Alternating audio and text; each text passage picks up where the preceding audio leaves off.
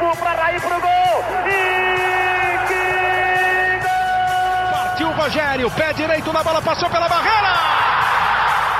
Gol! Bola, posição legal. Mineiro bateu, bateu, bateu. Gol! Bom dia para quem é de bom dia, boa tarde para quem é de boa tarde, boa noite para quem é de boa noite. E se você está nos ouvindo de madrugada, boa sorte. Eu não sou Leandro Canônico, como vocês puderam perceber aí. A voz aqui é do Eduardo Rodrigues, setorista do São Paulo. Hoje o Leandroca, grande Leandro Canônico, deu uma chineladinha, não está aqui presente. Marcelo Razan de férias e o Leonardo Lourenço também não pôde estar presentes, mas como eu tenho amigos muito competentes e nunca deixam a bola cair, convidei aqui um timaço também. O Praz, que está voltando de férias, você que estava com saudade de Felipe Ruiz, ele está de volta.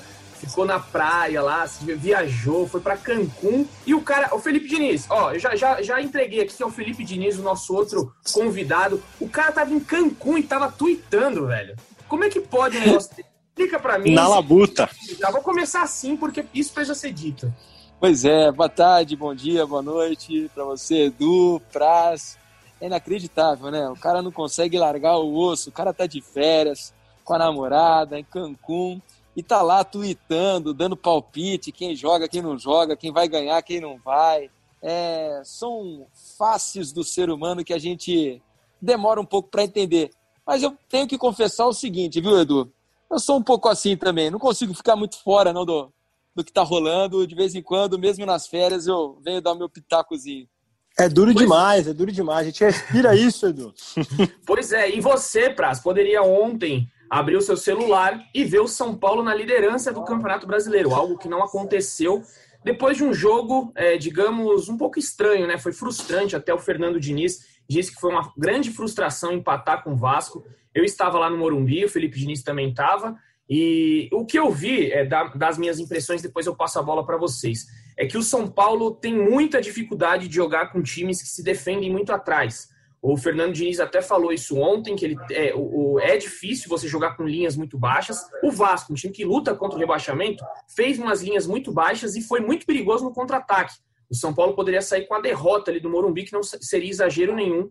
É, por vezes o Vasco conseguiu chegar com perigo e o São Paulo não teve, é, digamos assim, a capacidade de chegar ao segundo gol. Teve um erro do Brenner, que poderia ter definido o placar, seria o 2 a 1 ali, e aí entra naquela velha história né, do resultado versus a, o desempenho do time. Só que ontem é, eu não achei o desempenho do time também tão bom para sair com um resultado positivo e aí acabou sendo frustrante.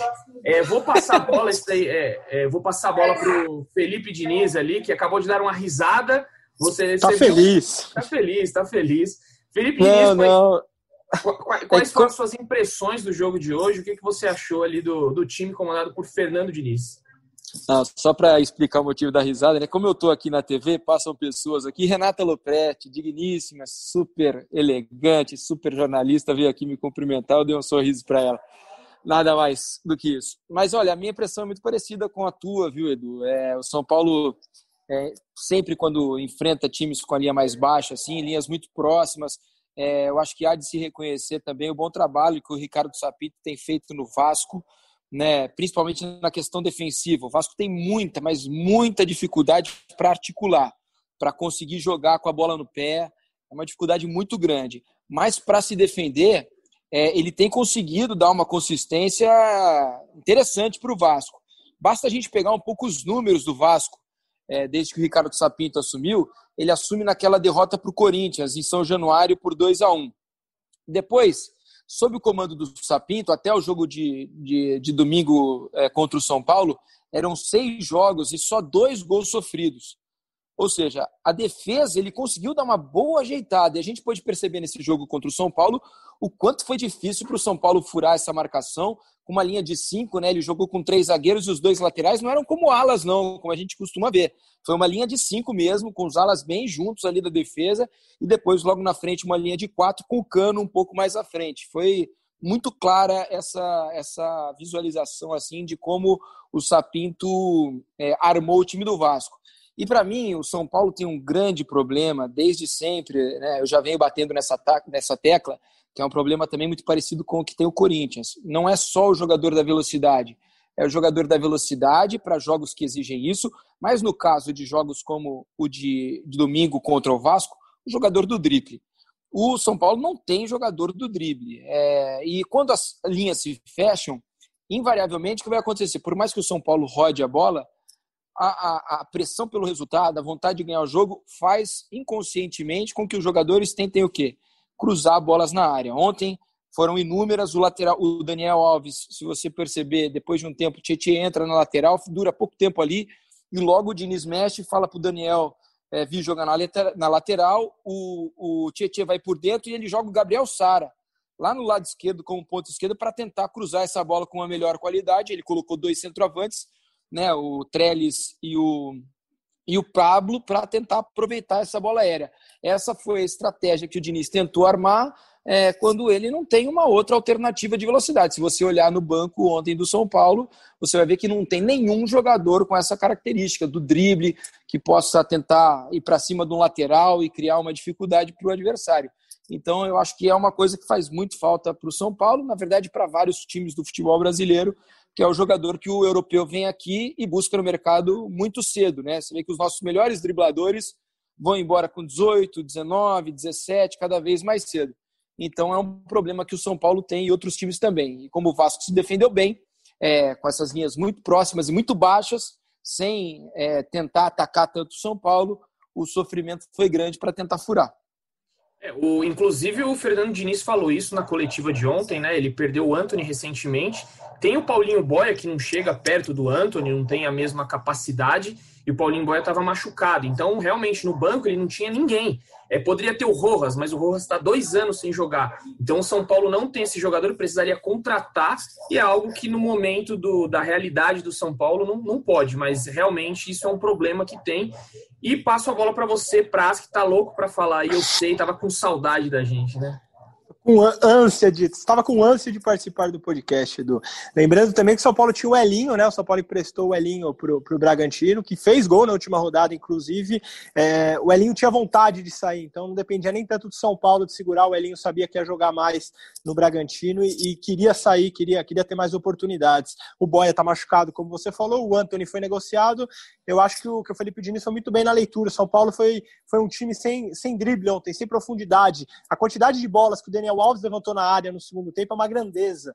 E, e, não é aquela bola levantada na área que o jogador chega na linha de fundo. O Daniel Alves cruzava da intermediária, aquele cruzamento favorece o zagueiro, porque o zagueiro está de frente para o lance. A quantidade de bolas que os zagueiros do Vasco rebateram ontem no segundo tempo é uma enormidade.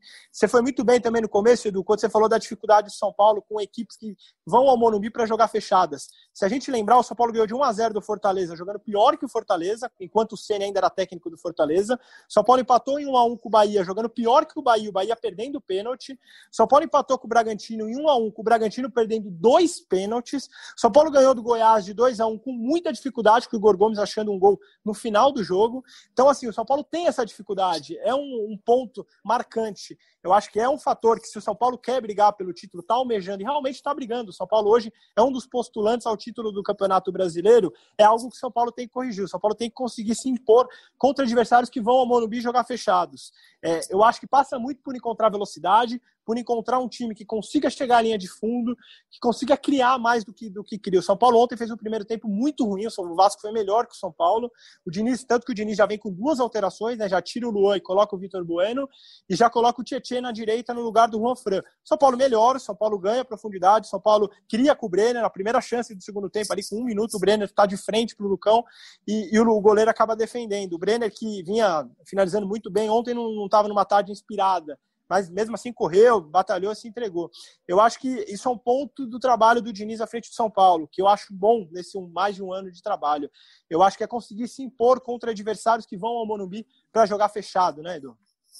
É, você falou acho até que, que, desculpa, viu, Edu, só, só acrescentar um negócio. Eu acho que se impor, ele se impõe. O problema é que ele não tem Criar jogadores mais. que é, exatamente, que quando ele, ele não tem jogadores que, quando o adversário e outros adversários perceberam que o São Paulo tem essa dificuldade, então, quase que invariavelmente, tirando os jogos contra times que estão num patamar parecido com o do São Paulo hoje, de briga por Libertadores, briga por título, os adversários vêm para jogar no Morumbi muito fechadinhos, porque sabem dessa dificuldade do São Paulo, sabe o quanto o São Paulo amassa o adversário ali e realmente jogam por uma bola, por um contra-ataque. Normalmente tem jogadores rápidos na frente. Então é, é, difícil encontrar uma solução sem ter jogadores né, com essa característica do drible, da, da velocidade, para tentar furar esse tipo de bloqueio aí. Não é uma solução fácil, não. Não acho, e não acho, sinceramente, que o São Paulo vai conseguir é, achar esse tipo de solução. Vai, os gols vão acontecer, as vitórias vão acontecer, é, mas assim, nesse tipo de jogo, de tentativa, de cruzamento, chute de fora da área, porque contra esse tipo de adversário essa dificuldade vai ser natural e não, não consigo encontrar muita solução dentro do é. elenco que o São Paulo tem, não. Eu concordo, concordo contigo.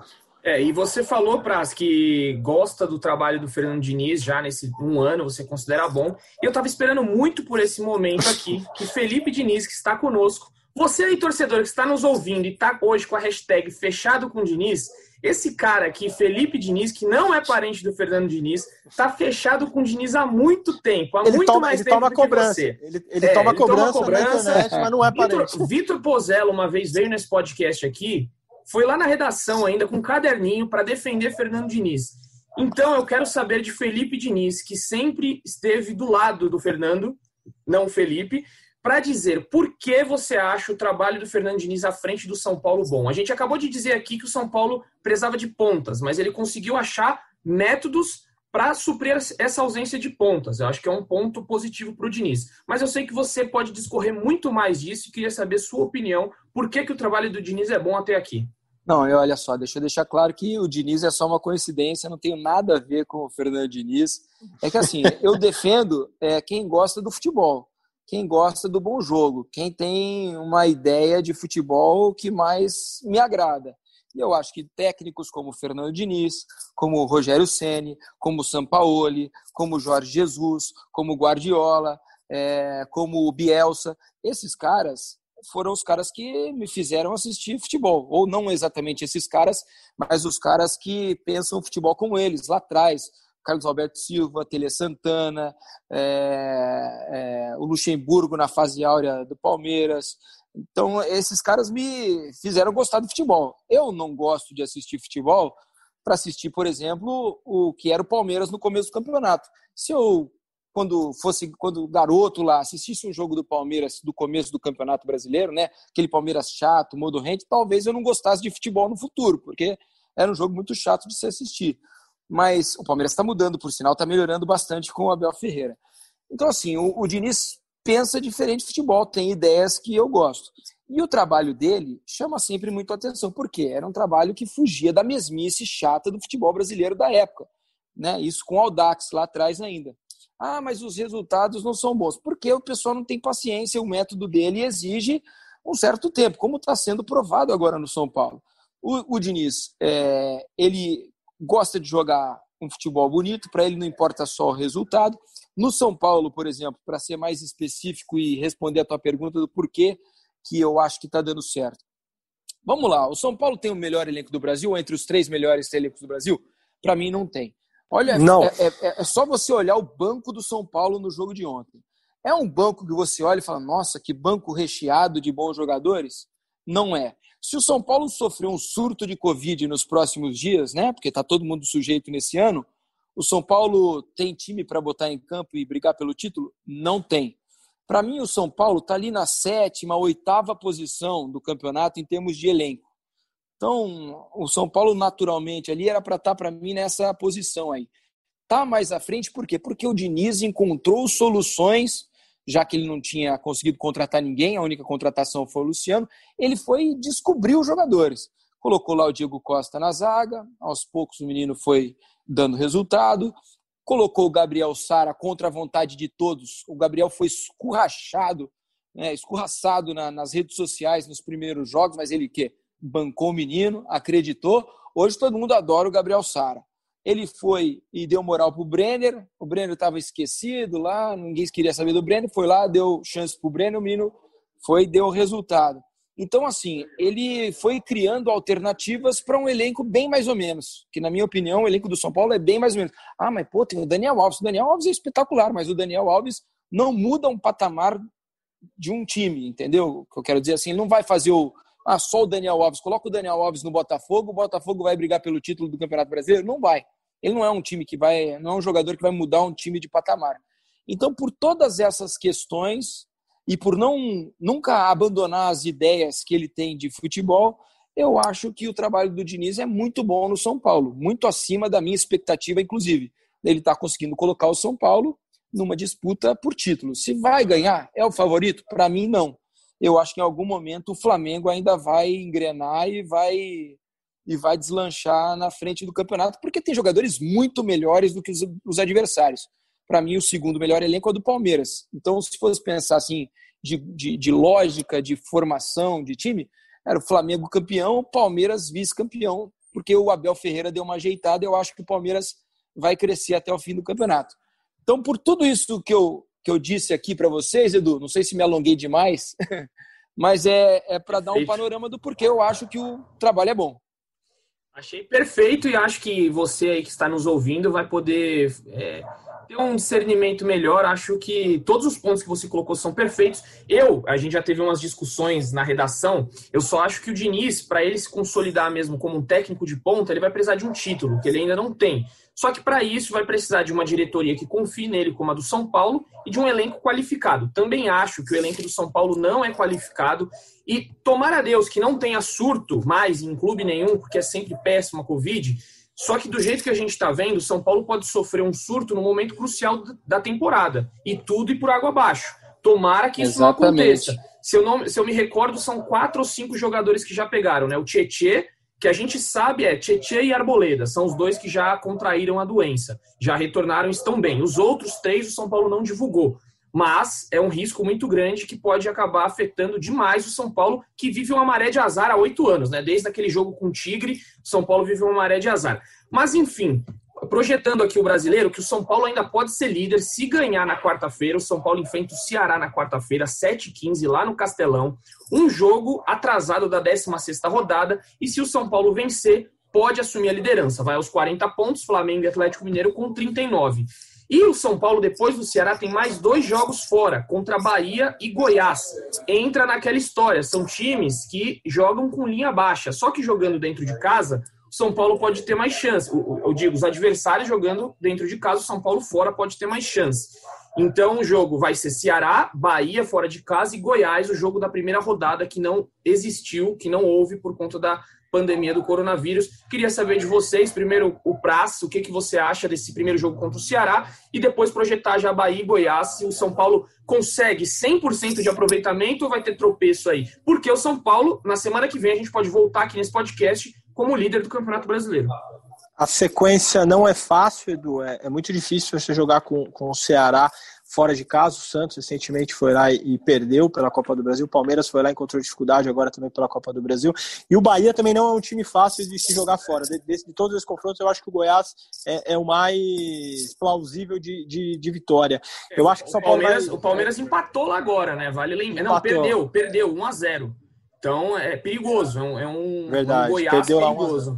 E jogando, mas, o é um, jogou... mas era.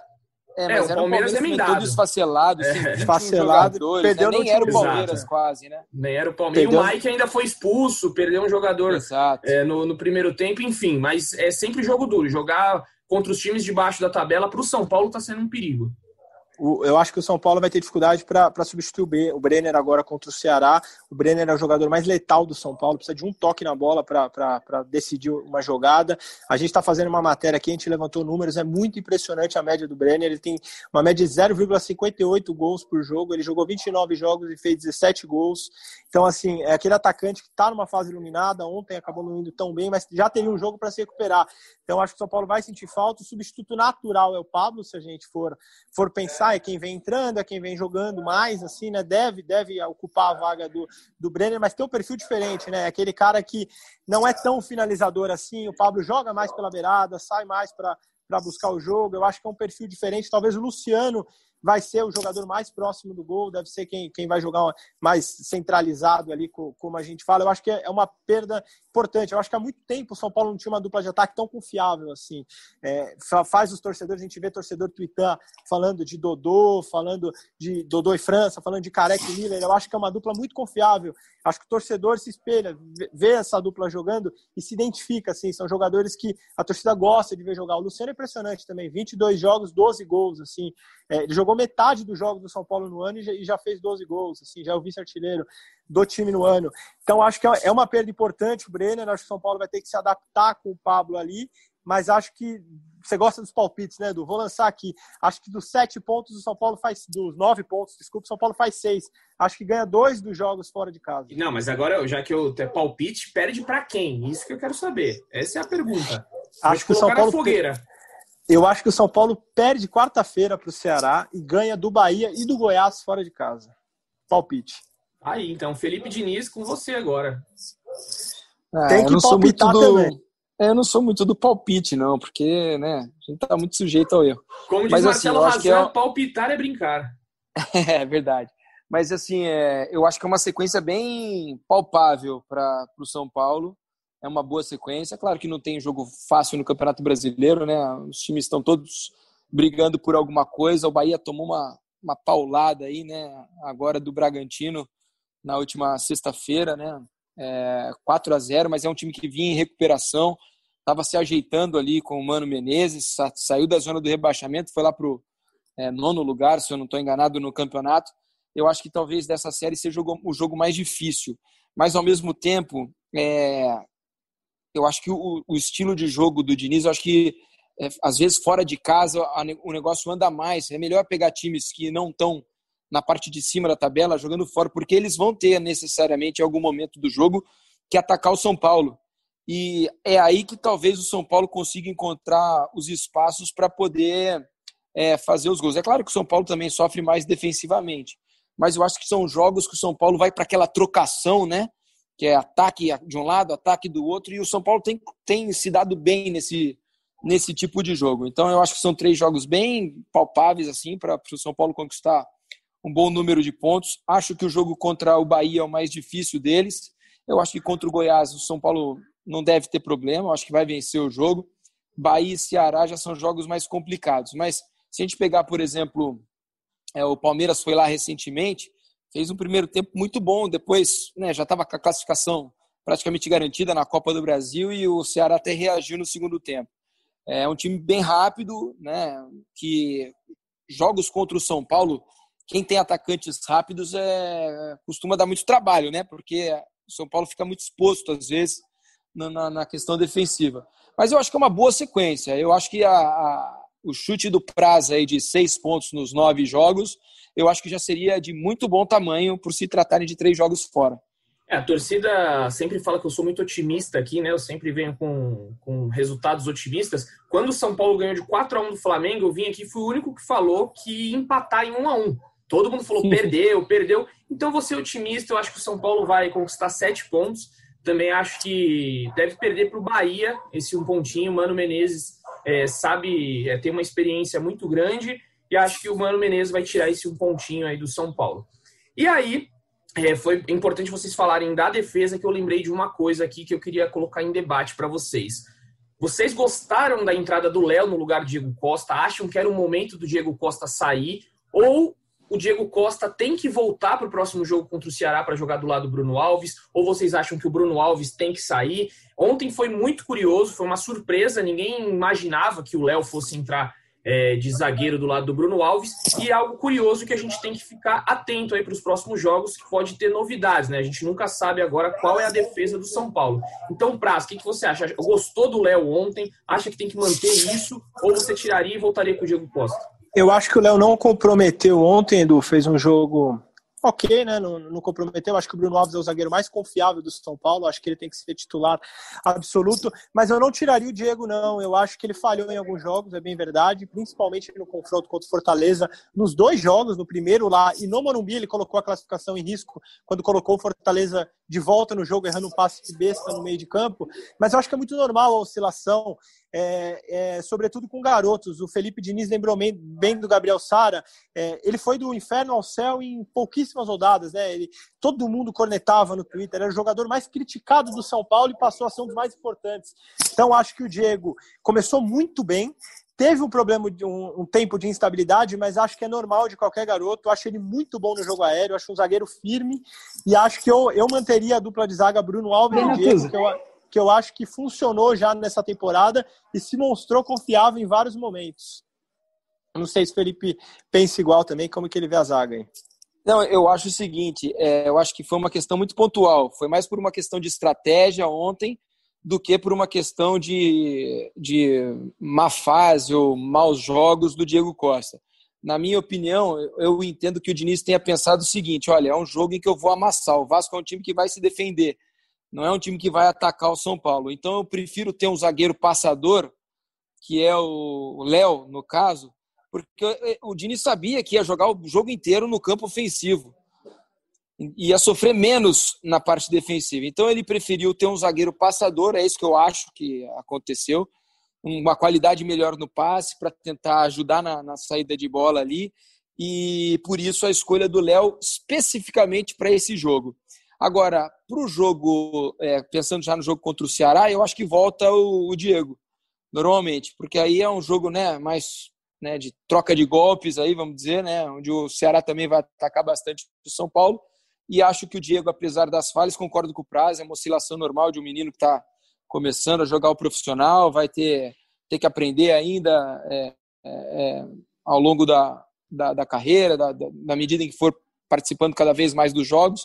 Acho que tem muito a evoluir o Diego, não é um zagueiro pronto, é mais uma prova da falta de, de jogadores que o São Paulo tem, né? Porque não tem reposição para a zaga praticamente. O Arboleda né, além de não estar tá vivendo um momento bom, o zagueiro que oscila demais, tem muito problema na saída de, de jogo, né? Para sair com a bola, o Arboleda é um Deus nos acuda, é um bom zagueiro pelo alto, mas para mim é muito limitado, muito limitado.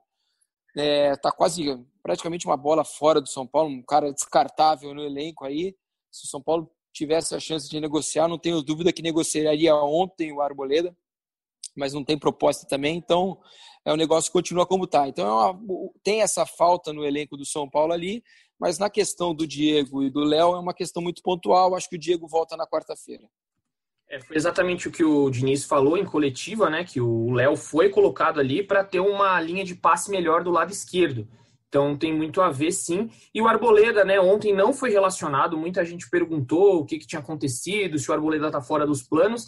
De acordo com o São Paulo, ele teve um problema no voo é, no Equador na quarta-feira, porque ele ia retornar da seleção equatoriana, teve um problema no voo, não conseguiu voltar a tempo e não treinou durante a semana inteira com o elenco. Então, por conta disso, é, o Fernando Diniz optou por não relacionar para a partida contra o Vasco.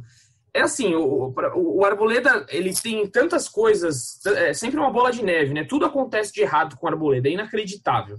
E aí, Mas ele procura, né, Edu? Procura, procura, exatamente. Você falou de propostas, né? Ano passado o São Paulo tentou vendê-lo, mas segurou, recebeu algumas propostas dos Estados Unidos que não agradaram. É, tiveram algumas outras sondagens do Arsenal na época, também não rolou, é, não passou nada de sondagem. É um jogador que é complicado. O histórico do Arboleda realmente é complicado, já tiveram vários episódios.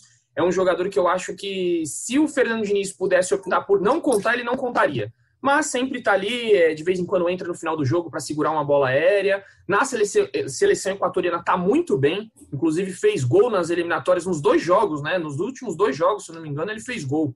Então... Foi isso, fez, fez dois gols em um jogo, inclusive. Edu, eu conversei com uma pessoa do Não, São mas Paulo, uma bola já estava dentro. Já estava ah, dentro, exato. Foi por cima da linha. Acho que tiraram, o... né? Acho que tiraram um gol dele. Não, não foi gol. Oficialmente não foi para ele. É, oficialmente não, só deu nem deram para ele. É, então ele fez um. O São Paulo se animou muito com as atuações dele na, pelas eliminatórias, sobretudo porque é um jogador que se valoriza internacionalmente, né? Muita gente tá de olho nesses jogos da, das eliminatórias. São Paulo gostou das atuações dele, se animou. É, não chegou a ouvir, pelo que falaram para mim, não chegou a ouvir proposta, não teve, não teve proposta, não teve nem gente vindo atrás. Mas o São Paulo se animou com o fato dele ter jogado bem, porque querendo ou não, é uma vitrine o jogador jogar pela seleção do seu país, né? Então São Paulo ficou animado com as atuações do Arboleda aí pela, pela seleção do Equador que você falou. O problema é a idade, né? Qual a idade do Também. Arboleda hoje? Ele já, ele já dá, acho que um 29, já coloca É, ele já. então. Difícil alguém É, vir é. comprar algum, por exemplo, É. um grande da Europa vir atrás do Arboleda hoje. É isso. Então é uma venda 29 menor, anos. já tem que se contentar com menor. o mercado da, da Arábia Saudita, Emirados Árabes, uma coisa assim, né? Que ainda Exato. busca Ele jogador com fez esse perfil. aniversário. Exato. Ele fez aniversário no último dia 22, 22 de outubro, fez 29 anos. Então, É. realmente é um jogador já com uma idade um pouco avançada. E o custo-benefício para o São Paulo realmente não é bom. A Arboleda sempre trazendo alguns problemas. Bom, galera, a gente vai chegando ao fim. Só atualizar aqui para vocês, né, que hoje, é, nessa segunda-feira, o São Paulo já se reapresentou no CT da Barra Funda. E aí tiveram algumas novidades. O Lucas Perry, goleiro, é reserva do, do Volpe, voltou a treinar com os companheiros. Então, bem provável aí que, se não for nessa quarta ou no final de semana, ele já volta a ser reserva do Volpe. É, o Paulinho Boia, o jogador que a gente conversou aí no começo do episódio, é, que é esse jogador driblador, correu em volta do, do gramado do CT, está naquela fase de transição, retornando aos poucos. Pode ser uma novidade aí também um pouco mais para frente, não acredito que essa semana ele volte. E o Rojas, que está dois anos sem jogar futebol, treinou novamente hoje com os companheiros, tem até uma foto dele disputando uma bola com o Tietê ali, ou seja, já está colocando o pé na bola. Pode ser que o torcedor tenha novidades. O Diniz, inclusive, falou dele na coletiva ontem. Diz que é um jogador que ele conta sim, só que recentemente ele bateu um papo com o Rojas e ele precisa de confiança para jogar, porque são dois anos, não são dois meses. É, a gente até uma vez debateu aqui. Se vocês lembram, outro jogador no futebol brasileiro que ficou dois anos sem jogar, ainda mais um atacante driblador, é muito difícil. Tem que ter um fortalecimento É, na perna. me lembro aqui do. Gustavo Blanco, né? Do, do, do Atlético Mineiro. Atlético um baita Mineiro. jogador, apareceu muito verdade. bem, jogador É de verdade. meio campo. E acabou tendo, se não me engano, duas ou três lesões seguidas no joelho, né? Teve que operar é, duas ou três vezes. E voltou agora emprestado, né? No Goiás, se não me engano. né? Eu até estava assistindo o jogo contra Sim. o Palmeiras no sábado à noite, né? Foi sábado à noite o jogo do Palmeiras, né? Isso. Nove da noite. E isso. E o Gustavo Blanco estava participando do jogo, mas é uma, uma, uma dureza, assim. Jogador de futebol de alto nível, alto rendimento, dois anos sem jogar, não é fácil, não. É, eu acho É, que o você vai, disse, vai né, levar pô? um bom tempo ainda para voltar e se sentir confiante e poder jogar. E aí, como você disse, né? Ele foi uma grande aposta do Atlético e voltou e não volta na mesma coisa. Muda totalmente É, o físico é. do cara, a confiança. É uma eu que pena, operei o quatro era- vezes o joelho, sei bem. É, é só, É é só- brabo. Nossa, E é só, só a gente lembrar do nosso comentarista aqui, do Pedrinho, né? Que tinha tudo para ser um craque internacional, jogava muita bola o Pedrinho. E não conseguiu ter a sequência por tantas lesões que teve na carreira. É, é duro ver um jogador que tem muito potencial não poder colocar em prática. É ruim isso, né? É, e, o- e o Valse do São Paulo, né? Também do São Paulo, pode ser um garoto aí que tem o seu, a sua carreira minada por conta disso. Ele também pode ficar dois anos sem jogar, vai completar um ano em janeiro. E ele se machucou de novo durante a recuperação, assim como o Rojas, e pode, quem sabe, ficar um ano e meio, um ano e oito meses fora. Um jogador de 20 anos pode minar muito a carreira do atleta. Enfim, então, só complementando, no departamento médico do São Paulo ainda tem o Valse e tem o Lisieiro. O Lisieiro também só volta no que vem, não retornou com bola. Então, atualizando o boletim médico do São Paulo. É, bom, amigos, eu acho que é isso. É, só também dar a última informaçãozinha aqui, que on- no, no último domingo, o São Paulo eliminou o Corinthians no Sub-17, nos pênaltis, no Brasileirão Sub-17. São Paulo agora está nas semifinais. Minhas considerações finais. Passo a bola aqui para o nosso queridíssimo Felipe Diniz. Obrigado pelo convite. Hoje a gente estava desfalcado aqui, mas você sempre à, disposi- à disposição. A gente fica muito feliz. Obrigado pela participação. Obrigado pelo convite aí, né? Eu sei que eu sou um reserva aqui, só me convidam quando vocês estão desfalcados por Jamais. Covid, por lesão. Nada disso. Nada olha, olha disso. como, é- olha como é que é. A Você entra última, e vez, decide. a última vez que ele teve aqui tava o Canas, tava o Razan, tava o Prazo, tava todo mundo. Todo Olha mundo. Não, tô brincando, tô brincando. Não, sempre um prazer participar com vocês aqui. O papo é sempre bom, o tempo passa rápido. Sempre que vocês precisarem é só me chamar, galera. Foi bom demais. Valeu, obrigado. A gente que agradece sempre. Prazer, é de volta, sem chinelar agora. Vamos ver se você trabalha, porque pô, dois meses de férias é brincadeira, viu? Eu Vou te falar que estava muito melhor lá em Cancún, em Tulum, Edu. Você falou do meu tweet lá de trabalho. Foi um tweet tomando um café imperial, daqueles que você sabe que eu gosto de hotel ali, que não acaba nunca. Duas Ah, horas isso aí. Aproveitando, você encontrou um torcedor ilustre, né, do São Paulo lá. Teve Sim. isso ainda. Cruzei com Henri Castelli, estava lá nas ruínas de Chichen Itza, uma das sete maravilhas modernas do mundo, e Henri Castelli cruzou comigo ali, conversamos tal, tiramos uma foto, ele ficou impressionado com a tatuagem. Agora eu vou falar uma coisa para você, em Cancún tomar café só se for às oito da manhã, né? Não, foi isso. É, em, Cancún era a minha única refeição do dia, eu só fazia o café da manhã, depois era só aproveitar o dia nas praias, paradisíacas lá, velho. Muito bom. Valeu, muito bom. valeu, Edu. Sempre uma satisfação. Toque final, não é o fim do mundo esse empate para São Paulo, é normal essa oscilação ainda. O São Paulo vai brigar nas duas competições. E o ataque, é, eu falei da, da média de gols, amanhã a gente vai fazer uma matéria especial no Globo Esporte.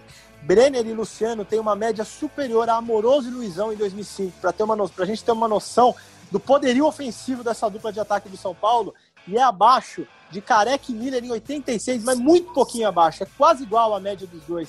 Então, assim, o São Paulo tem uma dupla de ataque muito boa, encontrou um, um esqueleto de time ali, então não o um empate que é fim do mundo. O São Paulo vai brigar nas duas competições aí até o final da, da temporada, Edu. Uma, uma honra voltar aqui.